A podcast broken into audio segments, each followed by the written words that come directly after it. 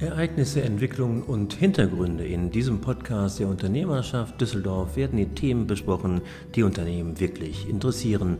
News, Reportagen, Interviews und Beiträge zu den Themen Wirtschaft, Bildung und Personalmanagement.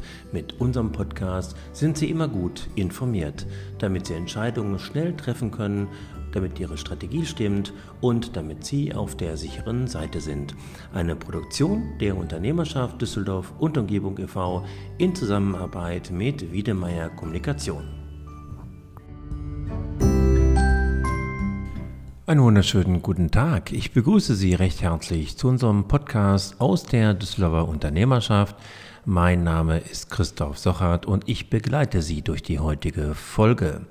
Heute beschäftigen wir uns mit dem Thema Corona. Natürlich, kein Weg geht im Augenblick daran vorbei. Zuerst hören wir Business Coach Christina Opelt. Dennis Lieske hat sich mit ihr unterhalten und wir besprechen das Thema, was Führungskräfte jetzt in dieser Krise beachten müssen.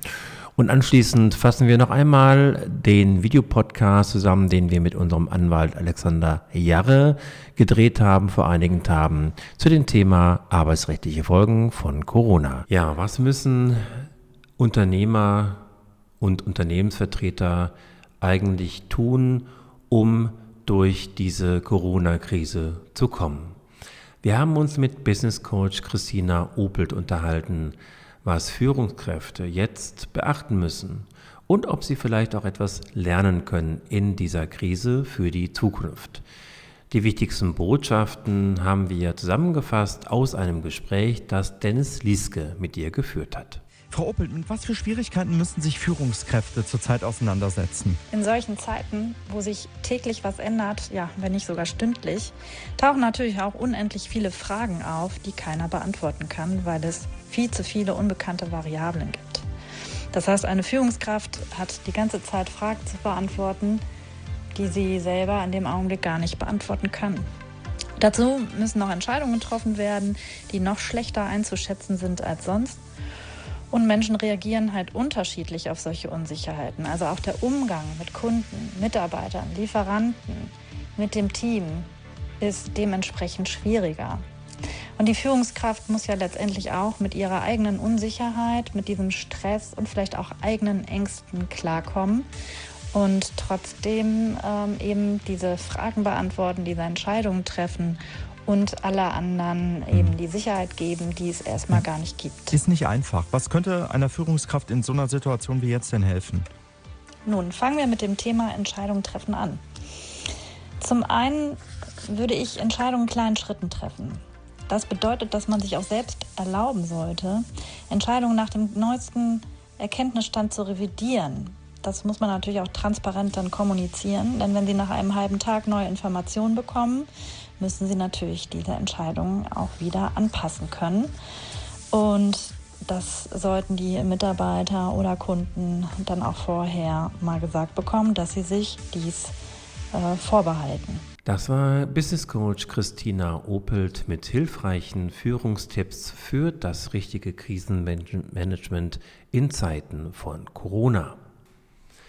Wir bleiben bei diesem Thema.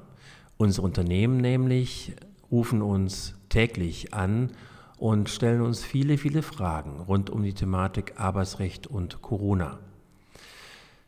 Wir haben mit Alexander Jarre, unserem Anwalt, einen Videopodcast vor kurzem veröffentlicht und jetzt gibt es noch einmal die wichtigsten Antworten im Zusammenschnitt. Ein Thema ist zum Beispiel die Frage, wie sieht es eigentlich mit meinen Arbeitnehmern aus, die regelmäßig im Ausland tätig sind, zum Beispiel als Monteure oder als Vertriebsmitarbeiter. Kann ich die eigentlich in der aktuellen Lage auch noch verpflichten, ins Ausland zu reisen, eine Auslandsreise durchzuführen oder andersherum? Können meine Arbeitnehmer das möglicherweise verweigern? Hier bei dieser Frage ist eigentlich die Rechtslage, muss man sagen, noch am klarsten. Denn eindeutig ist es so, dass wenn Arbeitnehmer verpflichtet sind, auch im Ausland ihre Arbeit zu verrichten, gilt das auch aktuell noch weiter, trotz einer Corona- Thematik und äh, Panik aktuell. Arbeitnehmer müssen diese Tätigkeit verrichten. Ausnahmen gibt es natürlich dann, wenn eine Auslandstätigkeit erfolgen sollte in einem Krisengebiet, für welches das Auswärtige Amt eine Reisewarnung äh, erlassen haben sollte. Dann darf ein Arbeitnehmer, der dorthin reisen müsste, von einem sogenannten Leistungsverweigerungsrecht Gebrauch machen und könnte die Durchführung der Reise verweigern.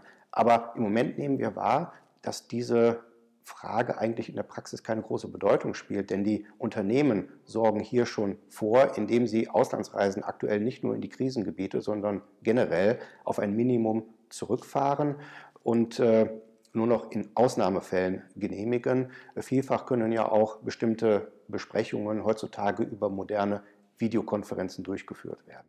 Alle Vereinbarungen finden Sie jetzt auf unternehmerschaft.de. Das war auch unser heutiger Podcast, eine Produktion der Unternehmerschaft Düsseldorf und Umgebung in Zusammenarbeit mit Wiedemeyer Kommunikation. Alle Informationen gibt es auch bei uns im Netz. Wir freuen uns wie immer über Ihr Feedback und alle Infos dazu gibt es in den Shownotes. Bleiben Sie uns gewogen und vor allem gesund. Ihr Christoph Sochert.